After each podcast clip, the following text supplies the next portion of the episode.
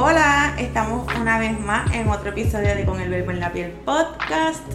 Hoy este, va a ser una conversación un tanto diversa porque este episodio se va a estar transmitiendo en dos plataformas distintas. Así que para que el público del otro lado nos conozca, vamos a hablar un poquito sobre qué es nuestro proyecto y demás. Eh, y después pues el otro proyecto se va a presentar en este también para que ustedes le conozcan. Eh, primero que todo quiero darle la bienvenida a mi invitada del día de hoy. Y yo también soy la persona invitada del otro podcast. Hola, amores. Hola, hola a todos.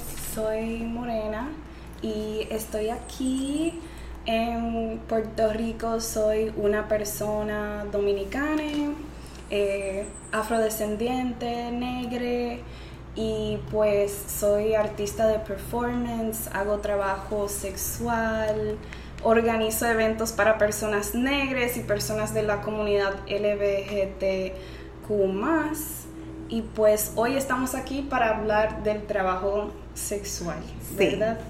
Pero antes de comenzar con este tema, eh, me gustaría, More, por favor, que nos hable un poco de Azabache que hace Azabache, ¿verdad? Azabache es la otra plataforma con la cual vamos a estar compartiendo este contenido. Pues Azabache es una plataforma y nos enunciamos desde el afrofuturismo.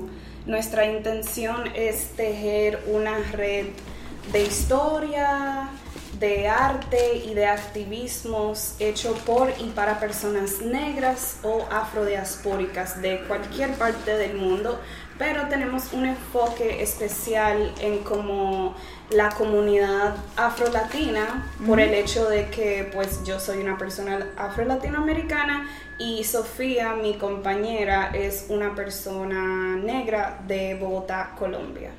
Ok. Eh, More, a mí me gustaría saber cómo es tu, tu llegada a Puerto Rico, ¿verdad? Tú dices que eres una persona eh, dominicanos. Pero antes de esto, perdón, quiero hablar un poco de Con el Verbo en la Piel, que se me estaba olvidando. Eh, con el Verbo en la Piel, para personas que no saben, es un proyecto eh, de sexualidad, empoderamiento sexual, eh, erotismo, placer, feminismo, un montón de cosas.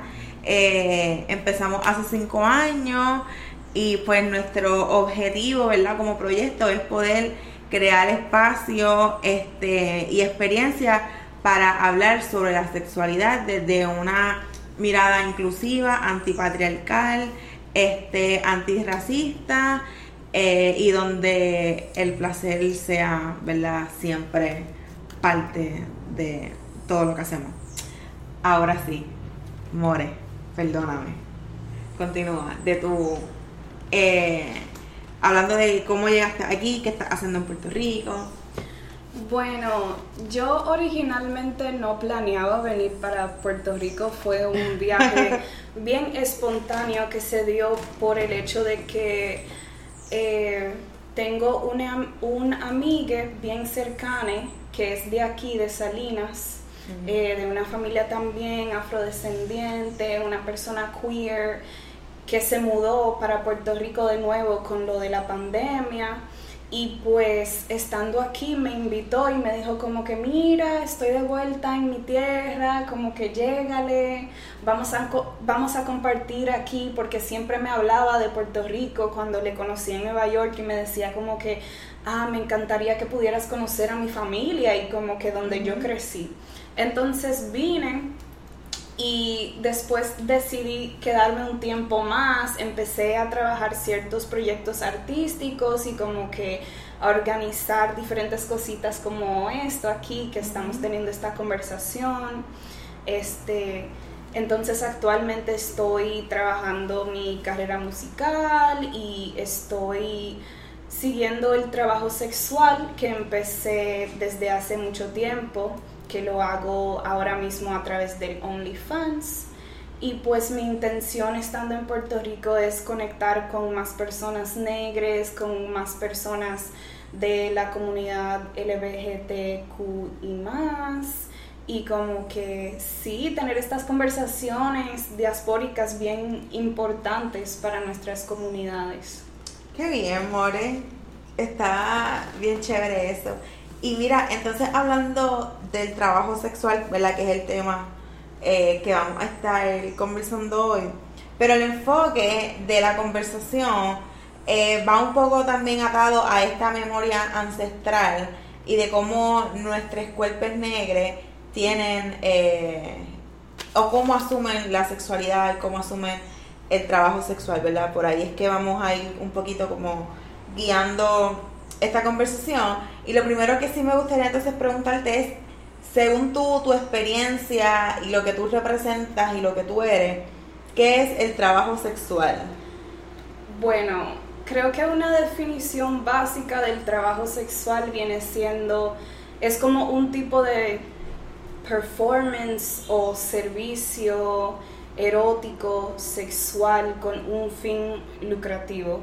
Y digo esto de performance, pues hablaremos más de esto, de cómo yo también defino el performance, pero es porque el burlesque puede ser un tipo de trabajo sexual, tanto como una persona que hace eh, voice notes eróticos, personas que escriben historias eróticas, ¿verdad? Entonces todo eso es como un performance, no es eh, lo que la gente usualmente piensa, que la gente siempre piensa en las personas que ejercen la prostitución, lo cual sí es trabajo sexual, pero hay muchas diversas formas de ejercer el trabajo sexual. Esa justamente iba a ser mi próxima pregunta.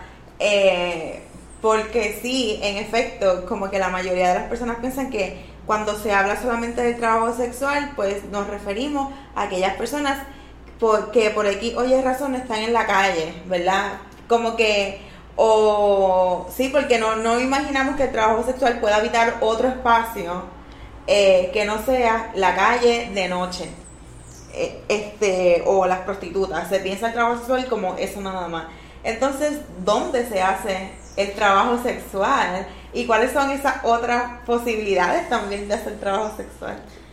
El trabajo sexual se puede, se puede hacer en la calle, como estamos hablando, lo cual también creo que muchas veces tiene una connotación negativa, pero es como resultó de como la criminalización de parte del gobierno y todo eso, porque y que también, o sea, va hacia, va en contra de las personas racializadas y en contra de las personas eh, que no, o sea, pobres, ¿me entiendes? Que, no, tienen mucho dinero porque eh, cualquier persona que tú ves vendiendo un servicio en la calle, no solamente sexual, o sea, la persona que tú ves vendiendo frutas, vendiendo helados, vendiendo comida, usualmente son personas racializadas y son personas pobres. Y entonces ese trabajo es como esos otros trabajos, como, tú, como el panita que te vende fruta, pero eh, la prostituta, o sea, te vende sexo, pero es lo mismo, o sea, son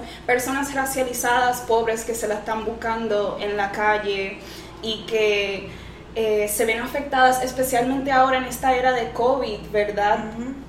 Porque con todas las restricciones, las personas que más están viéndose afectadas son las personas que se tienen que parar en la calle porque es una enfermedad que requiere que la gente esté en su casa. Claro. Pero más allá de las calles, como, o sea, hay personas como yo que yo vendo contenido erótico a través del internet. Esto se ve como fotos, videos, etc. Eh, tengo amigues que trabajan para aplicaciones donde te cuentan historias con su voz y eso también es trabajo sexual. Hay personas que escriben historias, hay burlesque, verdad performance, los strippers también. Como que hay personas que son sugar babies, que tienen como... Eh, como hacen un contrato, algo así por tener una relación sexoafectiva con alguien que en mi opinión también viene siendo un performance porque es de una manera una persona contactarte y decirte mira yo quiero que tú estés en una relación conmigo pero esa otra persona no siempre siente amor por esa persona, sino por eso es un performance de que, ok, yo te hago el papelón. Tú quieres que yo sea tu pareja, yo te hago el papelón a cambio de que tú me des dinero o que tú me pagues el pasaje o que tú me pagues, o sea, que me compres ropa y así. Entonces, y sí, hay personas que mezclan esto también como eh, una de mis novelas favoritas que realmente no se salva de ser una novela, tú sabes, racista en el sentido de que son todita persona blanca o blanco mestizas, pero fue una novela bastante radical en el sentido de que habló de temas como el poliamor, habló del, o sea, tuvo una pareja lesbiana, habló del trabajo sexual, se llama Las Aparicio, es una novela mexicana y en esta novela, la hermana mayor, que se llama Alma Aparicio, tiene un negocio de escorts, que son hombres, ¿verdad? Y ella lo tiene esto a escondidas. Y este negocio es uno donde los hombres sí le venden sexo a sus clientes, pero Alma los entrena desde una perspectiva psicológica. Entonces tú ves en los capítulos que estos escorts ayudan a estas, o sea, a sus clientes a superar traumas. como que si una persona ha sido abusada sexualmente, tú literal ve como un episodio donde una mujer hecha y derecha, casada, con hijos, o sea, tiene una, o sea, se recuerda de una situación traumática y va y se encierra en el baño y el escort está ahí como que hablándole, ayudándole y él le enseña de todo, le enseña a ella, mira, Ah, eh, tú debes de masturbarte, tú te has tocado, como que tú puedes darte placer a, ti. Y eso de, de, alguna manera se parece a lo que tú haces, ¿verdad? Que tú, tú eres una coach sexual, pero ellos también le hacen ese servicio incluido con el sexo. Entonces hay como que muchísimas A mí, me, faltaría incluir el escort. no son bromas. Este, pero tú sabes, mientras hablabas de de las personas que salen a la calle a vender servicios sexuales o a ofrecer servicios sexuales, eh, yo pensaba en que, mano, esa es la parte como más, eh, uno, es la más primitiva, ¿verdad? Eh, y dos, es la más como, hasta la que menos posibilidades tiene, en el sentido de, de, que mientras hay otras personas que quizás están asumiendo el trabajo sexual desde otro espacio, desde la comodidad quizás de su hogar, hay otras personas que no tienen el poder quizás adquisitivo o la herramienta eh, para poder tener un teléfono o para tener servicios de internet, etcétera. O sea que también hay un, hay un riesgo mucho mayor este, en la persona que sale a la calle eh, versus otras, pienso yo, eh, que no lo está haciendo, ¿verdad? Y de momento eso te pone, por lo menos a mí ahora mismo me pone en perspectiva de que, wow, eh, están en la calle porque no tienen eh, otro, otra forma de poder generar esta plata, por las razones que sean, vamos. no sé, como que voy pensando en los, de, los privilegios dentro del trabajo sexual. Claro, claro que sí, hay, hay privilegios y creo que también este con esto de ejercerlo en la calle viene un cierto nivel de como que hay muchas personas que son obligadas a participar en lo de la calle y claro, no todo el mundo, hay personas que también lo hacen por placer o, o, porque les gusta, pero sí, hay, hay como que esa dinámica donde pueden ser muchachas. Eso se ve muchísimo en la República Dominicana, por ejemplo, que tú ves chamaquita bien nena que la manipulan, le, dicen eh, que, se tienen que meter en eso. Y eso se ve de tantas maneras, no, no solamente en la calle, también se ve en los matrimonios forzados, ¿verdad? Pero el punto es que no tienen no pueden dar consentimiento. Sí. No tienen autonomía, no están decidiendo por sí mismas y se merecen poder decidir. Sí, yo pienso que ah, otra cosa también es que mucha gente tiende a paternalizar hasta cierto punto esta conversación. Eh, hay personas que sí, en efecto, están participando de una conducta eh, o de una dinámica de sexual y demás que no necesariamente lo están consintiendo. Y eso es importante verdad como tenerlo claro. Pero de la misma forma que, que se da el trabajo sexual no consentido que está fatal que está mal y hay que hablarlo y hay que erradicarlo este está el trabajo sexual consentido. Y de este es el que estamos hablando verdad porque sé que de momento eh, pasa que cuando uno aboga por el, trabajo sexual libre, consentido, placentero y demás, eh, hay siempre gente que quiere venir a traer la moral a la conversación cuando son cosas bien, bien distintas y sé, y lo estoy trayendo aquí a este espacio porque alguien va a salir con un comentario sobre, sobre este tema. Pero son cosas distintas, Corillo. Aquí estamos hablando de el trabajo sexual consentido entre personas adultas. Ajá. Sí, y sabes, eh, creo que seguramente vamos a tocar sobre esto más en la conversación, pero eso me hace pensar en que yo una vez vi como un comentario en Twitter, o no solamente una vez, en verdad, yo a cada rato veo comentarios, o sea, de feministas atacando el trabajo sexual, diciendo que, tú sabes, como que no hay manera de que uno pueda como ejercer eso sin estar, o sea, sin ser víctima del patriarcado, lo cual yo no estoy de acuerdo con eso. Que es otra cosa que vamos a, a rescatar ahorita, vamos a dejar eso por ahí. Este, entonces, More, te quiero preguntar, ¿cuáles son eh, los requisitos o los términos, vamos, vamos a ver más bien los términos, para hacer el trabajo sexual? Sinceramente, yo creo que uno de los términos es que tú o una parte de tu ser tiene que ser como parte del servicio. Porque creo que esa es la diferencia entre que, o sea, por ejemplo, porque tú haces coaching sexual, pero yo no diría que tú eres una trabajadora sexual. ¿Por qué? Mm. Porque tú no estás ofreciendo nada de tu ser como parte del servicio.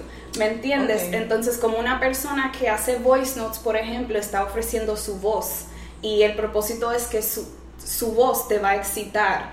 Yo con fotos, en la foto está mi cuerpo. La gente en la calle, su cuerpo está. La gente que hace performance, su cuerpo está. Entonces tiene que incluir un elemento de tu cuerpo o de tu ser como parte del servicio.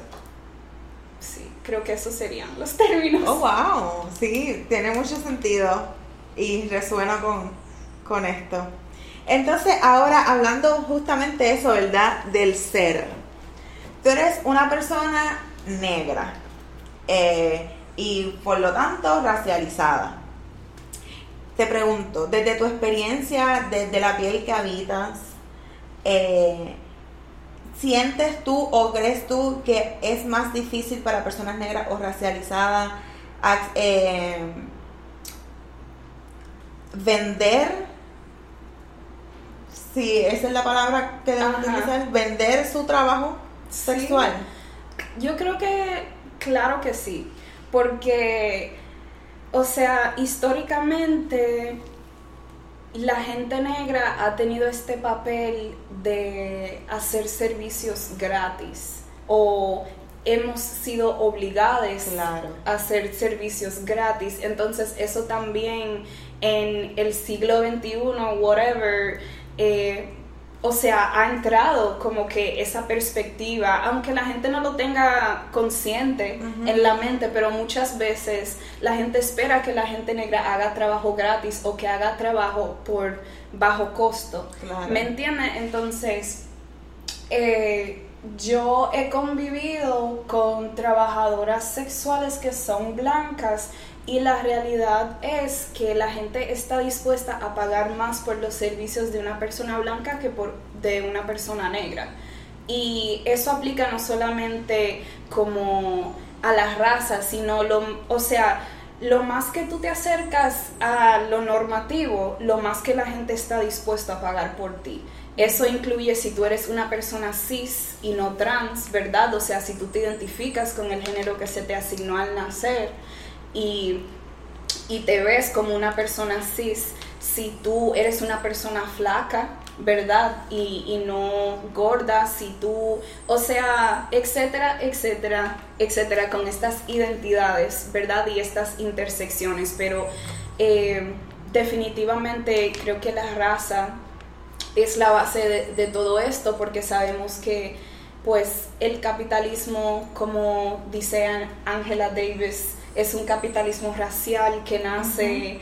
eh, a través de el abuso a la gente negra, ¿verdad? Como que el capitalismo se estableció a través de personas blancas o europeas teniendo personas negras trabajando su tierra. Así era que ellos eh, conseguían su dinero, lo que es su dinero hoy en día. Uh -huh. Entonces todo va de mano con la raza y de ahí se desarrollaron todas estas otras opresiones eh, como la gordofobia, como la transfobia, todo esto como para defender el capitalismo y el poder de estas personas quedarse con su dinero que ni siquiera era de ellos, pero sí, o sea, la raza tiene mucho, mucho que ver y este... Sí, yo he compartido con personas y realmente me he quedado bien sorprendida al ver cuánto la gente está dispuesta a pagar por sus servicios simplemente porque es una persona blanca. O sea, por e, un ejemplo bien simple te voy a dar dentro de vender contenido, es que yo al lado de una persona blanca eh, he visto que pueden vender, vamos a decir, un set de, de fotos que ni siquiera son tan explícitas, que no, a lo mejor no enseña eh, su vagina, ¿verdad? Tal vez enseña sus tetas y dice, ah, cinco fotos, 60 dólares, 70 dólares, ¿verdad? Mientras que a mí, por esas fotos, o sea, tal vez me quieran pagar como 20 dólares. ¿Qué? Sí, y, y, es como que lo que la gente espera de ti. Y no es que yo no pueda subir mis precios, porque yo sí lo puedo subir, pero se trata de que si yo lo subo, la gente va a pensar que realmente vale la pena lo que yo estoy poniendo de precio y lo va a pagar. Todo depende también de tu audiencia y eso va súper conectado también a tu... Eh, de dónde tú vienes, ¿verdad? Otra vez conectado a lo socioeconómico, porque es como que usualmente las personas racializadas que ejercen el trabajo sexual vienen de eh, un contexto más pobre, entonces las personas que conocen son personas más pobres uh -huh. o, más, o racializadas también, claro. que que si yo subo los precios, a lo mejor no pueden pagar ese precio que yo ponga y se trata de que si yo me puedo conseguir una persona blanca o una persona con dinero que pueda pagar eso, uh -huh. ¿verdad? Pero ¿qué es lo que le gusta a la gente blanca? Claro. A la gente blanca le gusta más lo que está más cerca a lo normativo. Uh -huh. Entonces volvemos como a lo mismo. Ajá, ajá. Sí, y de momento, ay Dios mío, tengo muchas reflexiones en mi cabeza. La primera que tengo aquí, que la apunté, estaba yo leyendo un libro eh, y justamente estoy en un capítulo que tiene que ver con el trabajo pornográfico. Y hay una actriz que se considera eh, ella eh, una persona eh, afrofeminista que menciona en este libro que dentro de la industria de la pornografía, eh, miremos, ¿verdad? La industria que conocemos como la anglosajona, que es la, la, la, que vemos por ahí, este, las personas negras, en este caso las mujeres que participan de, de la, de la, del porno, por lo regular, los nombres que les ponen o que se ponen son nombres asociados a comida, a lugares, este, a palabras que no tienen nada que ver con nombres reales versus con las actrices blancas que tienen nombres, nombres y apellidos, muchísimas de ellas dentro de la industria. Y entonces esta persona decía, eh, esta persona se llama Cinnamon Love, es la actriz. Este, ahora ella mismo está haciendo el trabajo, pero más bien se dedica como a bregar con, con la concientización dentro de la industria de la pornografía para que cuerpos negros pues estén presentes, eh, pero de una forma digna y humanizada. Eh, y de momento ella mencionaba, pues, eso justamente eso, que los nombres eran de, de comidas, de lugares o de cosas bien sencillas, cosas bien comunes. Eh, y hasta cierto punto, pues eso lo que hacía era este como bajar de rango la presencia de cuerpos, en este caso mujeres negras dentro de la industria, y al mismo tiempo deshumanizarla, porque, ah, obviamente, ¿cómo se llama? Cinnamon Love, ¿quién quiere canela y amor de su vida? ¿Entiendes? Versus otras que tenían nombre completo y todas las cosas. Sí, pero creo que también eso es una cuestión de privilegio porque creo que muchas personas racializadas no, o sea, no pueden poner su nombre y su apellido porque no, no, quieren que sus familias se enteren o, que sus comunidades se enteren porque también volvemos a lo mismo, que la sociedad no reacciona a una persona que hace trabajo sexual que es blanca de la misma manera que una persona negra. O sea, y yo lo he sentido eso también, que yo diciendo, ah, yo hago trabajo sexual, como que yo he tenido muchísima gente negra que me ha dejado de seguir, que como que no me hace el coro ya, mientras que yo he visto personas blancas dentro de esta temporada que se inician en eso y ya literal tienen como miles de seguidores o, lo que sea y, y sus amigas le aplauden y eso está genial, pero la realidad es que como que no siempre tenemos el lujo de entrar a este mundo y decir me llamo esto y esto. Y especialmente, o sea, también depende de, de, cómo tú vives, ¿verdad? Ya yo, por ejemplo, puedo sentarme en un podcast y decir, yo hago esto pues porque estoy viviendo sole, pero mi familia no sabe que yo ejerzo también trabajo sexual, parte de, de todas estas cosas. Pero si yo tuviera con mi familia y diciéndole a mi familia, quién sabe cómo reacciona mi familia. ¿Me entiendes? Pero ahora como yo me mantengo sola, yo hago todo sola y yo tengo el poder de decir, mira, mi nombre y mi apellido es esto, como que, y yo hago esto, ¿y qué? Claro. Fíjate, y esa iba a ser justamente una de mis preguntas y ya me la contestaste, que como la persona, gente negra, ¿verdad? Desde tu experiencia, asume el trabajo sexual de otras personas negras. Pero pero sí, ya ahí me diste un poco de luz. Y entonces te quiero preguntar si siendo tú una, una persona negra, ¿verdad? Un cuerpo negro, que históricamente hemos sido y seguimos siendo hipersexualizados eh, e hipersexualizadas, ¿cómo se traza un puente, ¿verdad? De esa hipersexualización eh, que cargan los cuerpos negros y el apropiarse de eso que tantos daños y tantos traumas también ha, ha, tenido para muchas personas. ¿Cómo se da ese, ese puente? ¿Cómo se traza esa línea? Bueno, yo creo que yo tengo como parte de pensamiento en cuanto a esta pregunta. Lo primero que diría es que creo que es importante reconocer que como la gente nos ve y lo que la gente nos proyecta no es lo mismo a lo que uno es. Y eso es algo como persona no binaria que yo he tenido que realmente procesar mucho porque vivo en una sociedad donde se me asume como mujer y a cada rato eh, me tachan de ella y yo, o sea, algo que me ha ayudado mucho a tranquilizarme por dentro es que no importa si 20 mil personas me ven a mí como mujer y me tachan de ella, si yo sé lo que soy. Y yo nunca, o sea, lo que yo soy nunca va a cambiar porque fulanito me vio de tal manera. Entonces es lo mismo, como que vivimos en un mundo donde la gente te va a hipersexualizar, pero es saber que tú no eres esa hipersexualización sexualización, ¿verdad? Entonces eso es una parte de sanar. Claro que eh, como que hay consecuencias también muy reales de esa hipersexualización, pero creo que el primer paso en sanar y como que permitirte eh, atacar esa esas consecuencias o como que esos resultados negativos en la sociedad es y tener como una paz interna y, no estar, estar como todo alborotada, es aceptar, yo no soy lo que tú me proyectas. Claro. Y tú me estás tratando así por tu proyección, no porque eso es lo que yo soy. So, yo diría que eso es lo primero.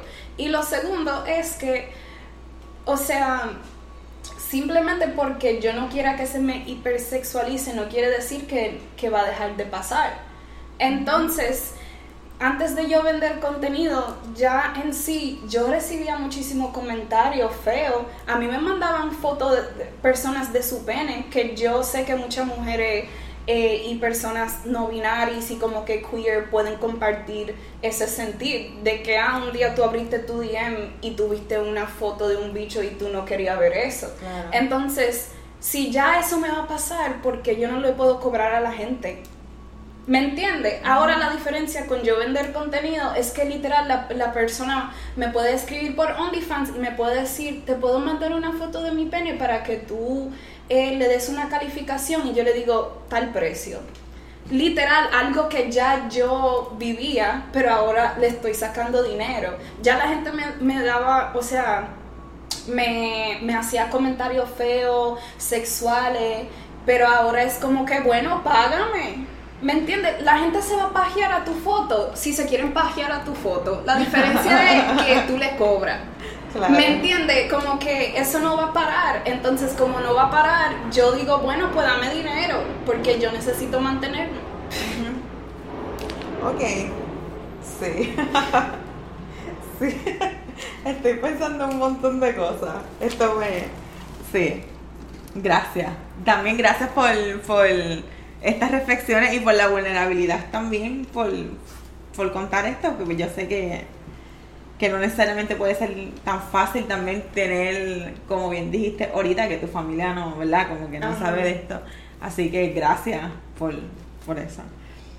Eh, ok. En, en, el, en, uno, en un episodio atrás, eh, hablaba yo con Chariana de la colectiva feminista. Si no han escuchado ese podcast, es el episodio número 18. Este, búsquenlo. Y hablábamos un poco justamente de, de cuando asumimos nuestro, y, era específicamente sobre la imagen de, de Lizo, ¿no? De cómo esta mujer eh, ha utilizado todos sus atributos físicos este, para seguir, pues, nada, quizás hablando del body shaming, este, apalabrando la gordofobia y demás. Y me hace un poco pensar esto que traes eh, de cómo cobrar la hipersexualización que hemos sufrido eh, por años. Y hasta cierto punto pues puedo, puedo conectar quizás este, esas dos conversaciones aquí. En también cómo Lizo ha utilizado su cuerpo, eh, no solamente para hablar de unos temas, pero sino también para generar plata, porque su imagen vende y su imagen es muy representativa de muchas personas. Este, así que nada, pienso en, en cómo en cómo también este se utiliza es, se, se puede utilizar eso desde ahí y al mismo tiempo me pregunto cómo se capitaliza en el sentido o no, no cómo se capitaliza, sino más bien cómo asumimos el capitalismo, reconociendo también que tenemos issue con el capitalismo porque es el sistema de opresión que nos tiene como nos tiene y más a personas negras eh, o racializadas. Sí, y entonces lo del capitalismo yo siento que es, o sea, la persona que viva fuera del capitalismo que me escriba y me, y me, deje saber, porque la realidad es que todo el mundo participa y los trabajadores sexuales, o sea, simplemente lo hacen de su manera. Hay personas que, que, que trabajan de 9 a 6, de 9 a 5 y eso es participar en el capitalismo, o sea, todo el, todo el mundo participa. Yo creo que para acabar con el capitalismo tenemos que prepararnos colectivamente, ¿verdad? Como que no solamente para ver qué es lo que se va a hacer con esta gente en el gobierno que está causando todos los problemas, pero también el qué hay después, que yo creo que por eso es que surgen este tipo de, de conversaciones y yo en lo personal considero que me especializo en eso, en la imaginación del el mundo que queremos crear, porque no podemos, o sea, hablar de revolución y destruir cosas sin tener una idea de qué vamos a hacer después, ¿verdad? Entonces es como que tenemos que trabajar colectivamente, no solamente para eh, deshacer las cosas que no nos gusta, pero también para crear lo que va a existir después que todo eso se desaparezca y tiene que ser algo colectivo, ¿me entiende? Como que si un día sucede que hay protestas por el gobierno de Puerto Rico y realmente logramos lo que la gente quiere, como que hay que ver suficiente persona consciente de cómo queremos mover, movernos, de cuáles son nuestros ideales para poder crear ese, ese, esa nueva sociedad que uno quiere. Y entonces es como que sí, las personas que hacen trabajo sexual es lo mismo que la persona que te trae tu correo o el cocinero, es simplemente una de las maneras que nosotros decidimos navegar porque a la final todo el mundo tiene que navegar hasta que colectivamente podamos derrotar todo eso. Este, More, y hablando un poco de la ancestralidad, ¿verdad? Eh, y trayéndolo a, esta conversación, yo me pregunto entonces cómo, y esto quizás eh, atándolo con el punto que trajimos hace un, un ratito, eh, cómo se puede romper con toda, con este dolor ancestral, ¿verdad? Que cargamos de momento y hacer que nuestro, nuestro sexo, nuestro placer, sea justamente eso, ¿verdad? Un placer muy mío, muy, muy personal y no territorio eh, de otra persona como ha pasado históricamente con los cuerpos como eh, los nuestros, ¿no? Eh, ¿cómo, ¿Cómo se hace? ¿Cómo se puede entonces uno sanar esa otra parte y disfrutar? Bueno, yo creo que uno tiene que saber cuáles son sus límites, uno tiene que saber cuáles son sus términos y creo que esos términos surgen de una conversación muy, muy personal que tenemos que tener todos, no solamente las personas que hacen trabajo sexual, porque todos tenemos nuestros traumas, claro. ¿verdad? Entonces se trata de que tú te has preguntado cuáles son tus traumas y tú te has preguntado qué tú necesitas para sanar esos traumas, porque te aseguro que yo tuve que trabajar mis traumas sexuales mucho antes de yo ejercer esto.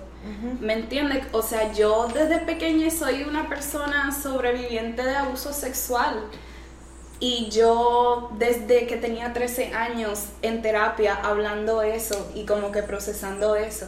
¿Me entiende? Y eso no tiene nada que ver con el trabajo sexual, pero si yo no hubiera hecho eso, yo no pudiera estar en el lugar donde yo estoy hoy.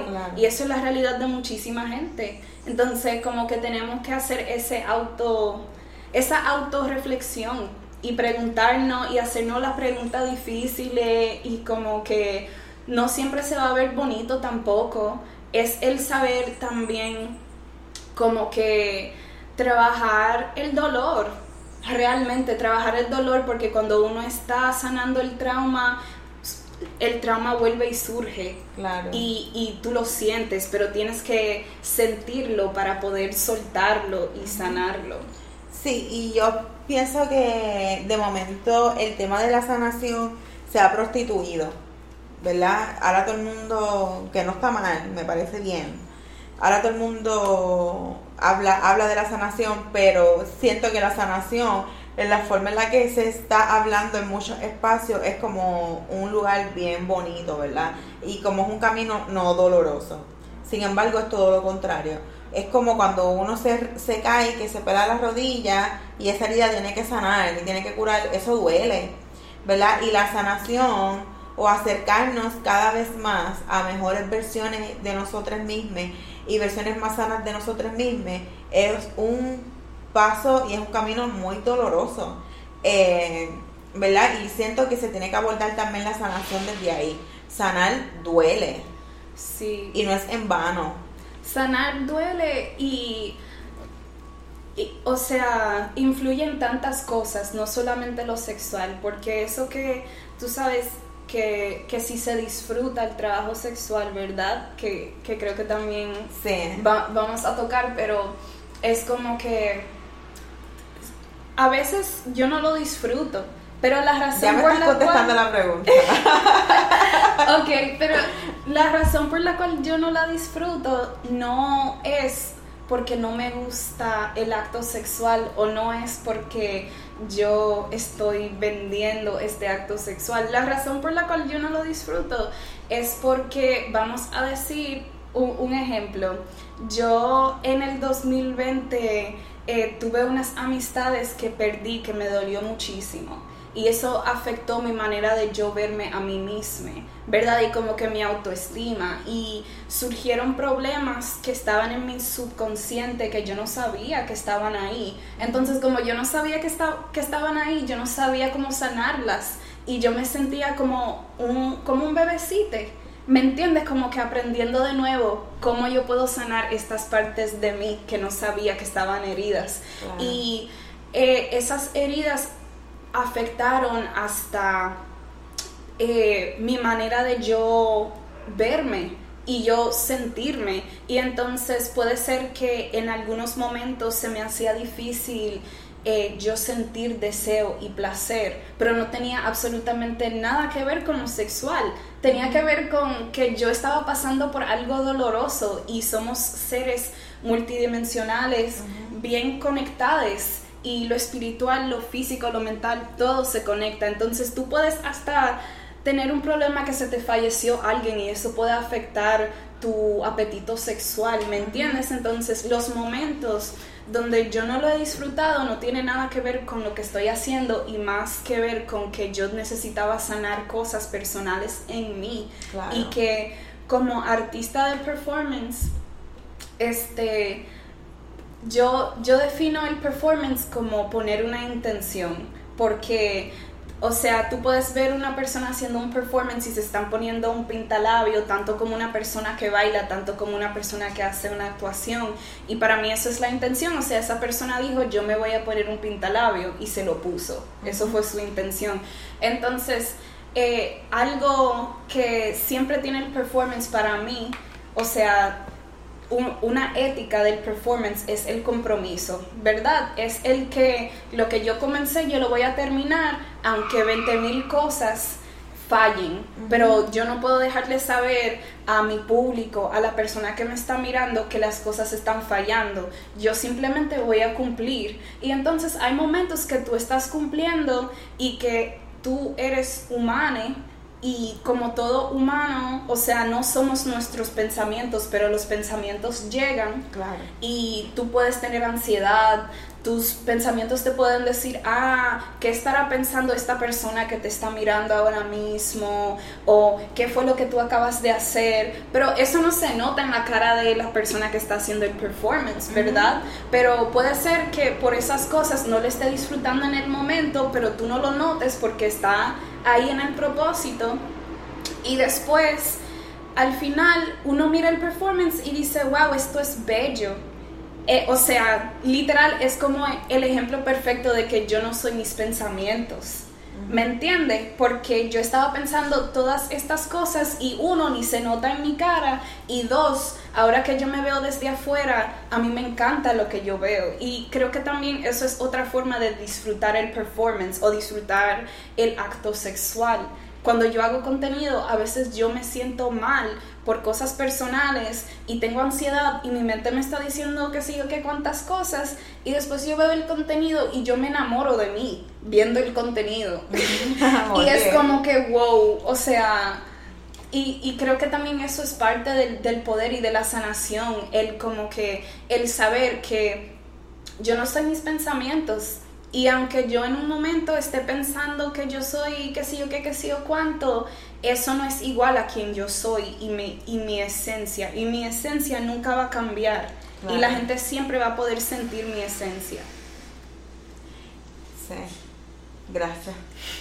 Eh, estoy pensando también un poco en, en eso que, que dice, y es básicamente si de momento pasa que el trabajo sexual, ¿verdad? O esa experiencia eh, deja de ser personal, si es que llegase a pasar, y se convierte entonces de la otra persona. O si es una dinámica completamente de la otra edad, de la cual uno se pueda desvincular. Creo que depende de la persona y creo que también depende de la intención de las personas, porque creo que también hay personas que disfrutan de la otredad. Es un concepto difícil de, de entender o de aceptar, pero hay muchísimas personas que sanan a través de la otredad, a través de sentir que se transforman en otra persona completamente diferente y que cumplen la fantasía de otra persona y se sienten deseadas, ¿verdad? Pero todo depende de ti y de lo que tú quieres. Yo soy una persona que realmente me gusta que se sienta mío y si no se siente mío yo hasta me tomo breaks y como que dejo de crear contenido y no lo comparto si yo no me siento en un lugar donde se siente mío, pero hay otras personas que no necesitan eso, ¿me entiende? Y creo que la manera de eh, uno sanar o de uno sentirse bien va a ser diferente para cada quien y uno no es nadie para como que juzgar a la gente por cómo quieren sanarse. Sí, sí, son procesos muy, muy distintos y, cualquier, y todos son válidos y todos son igual de importantes. Este, More, ya como para ir un poco cerrando esta conversación, me gustaría hablar desde todas las interseccionalidades, ¿verdad?, que a ti te, te atraviesan. Eh, entre ellas, pues ser una persona negra, este, ser una persona no binaria, eh, ser, ¿verdad?, migrante en este, en este país y también cuando estaba en Estados Unidos, no sé si tú naciste en Nueva York. Sí. ¿Naciste en Nueva York?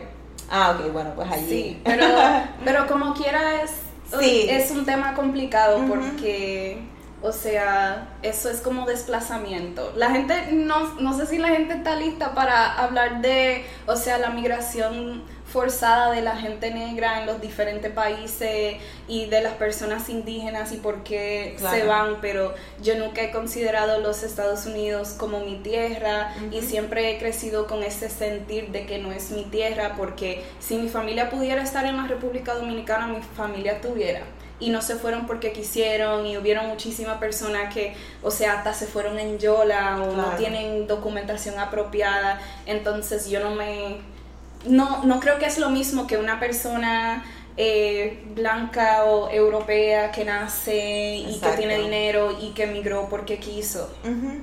Sí, son otros, definitivos. Tienes toda razón y estoy de acuerdo. Son otras razones y son otras vivencias, aún a pesar de todas las otras cosas que sí podemos compartir.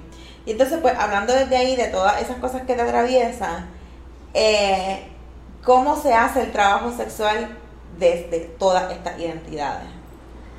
Wow, qué, pregunta fuerte. O sea, creo que es algo que siempre va a seguir estando en proceso, pero para mí eh, tiene mucho que ver con tener conversaciones como esta, ¿verdad? Tiene mucho que ver con cómo que yo le puedo brindar a mi comunidad, que, o sea, cómo podemos sanar colectivamente, este, y también creo que es una como reivindicación de cierta manera porque, o sea, yo cuando empecé con la desnudez, porque yo empecé fue con la desnudez, eh, yo lo hice desde un lugar como de rebeldía, porque yo eh, crecí sintiendo que yo era una persona fea, porque yo soy una persona negra y, crecí con personas literalmente diciéndome,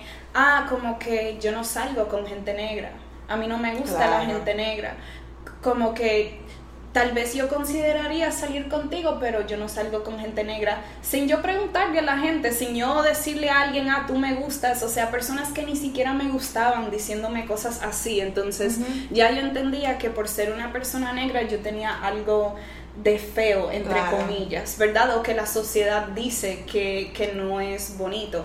Y dentro de eso también está el hecho de que yo...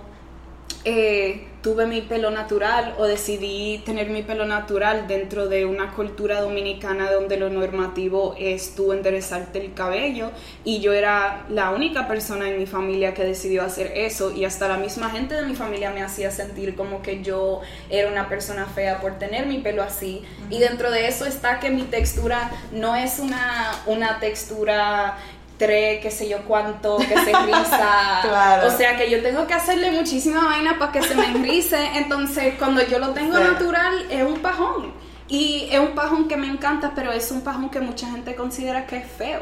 ¿Me entiendes? Y yo estando en la República Dominicana también, esas dinámicas raciales donde eh, se sabe que la racialización en cada lugar ha sucedido de una manera diferente o se ha construido de una manera diferente, pero algo que yo sí sé es que yo siempre he sido una persona visiblemente negra donde sea que yo he ido, e incluso yo estando en RD me han voceado como que, ay, maldita haitiana, que sé yo qué, que también hay, o, sea, xenofobia, antinegritud con eso, pero digo todo esto de nuevo para decir que por ser persona negra, con mis diferentes cosas, eso no se consideró bonito, este, tampoco el yo como que dejarme el pelo crecer en el cuerpo, yo decidí no usar brasieles, se me juzgaba mucho por eso. Entonces yo llegué a un punto donde yo dije, o sea, fuck you a toda esta gente, como que yo me voy a aceptar como yo soy y yo empecé a tomarme fotos y era como que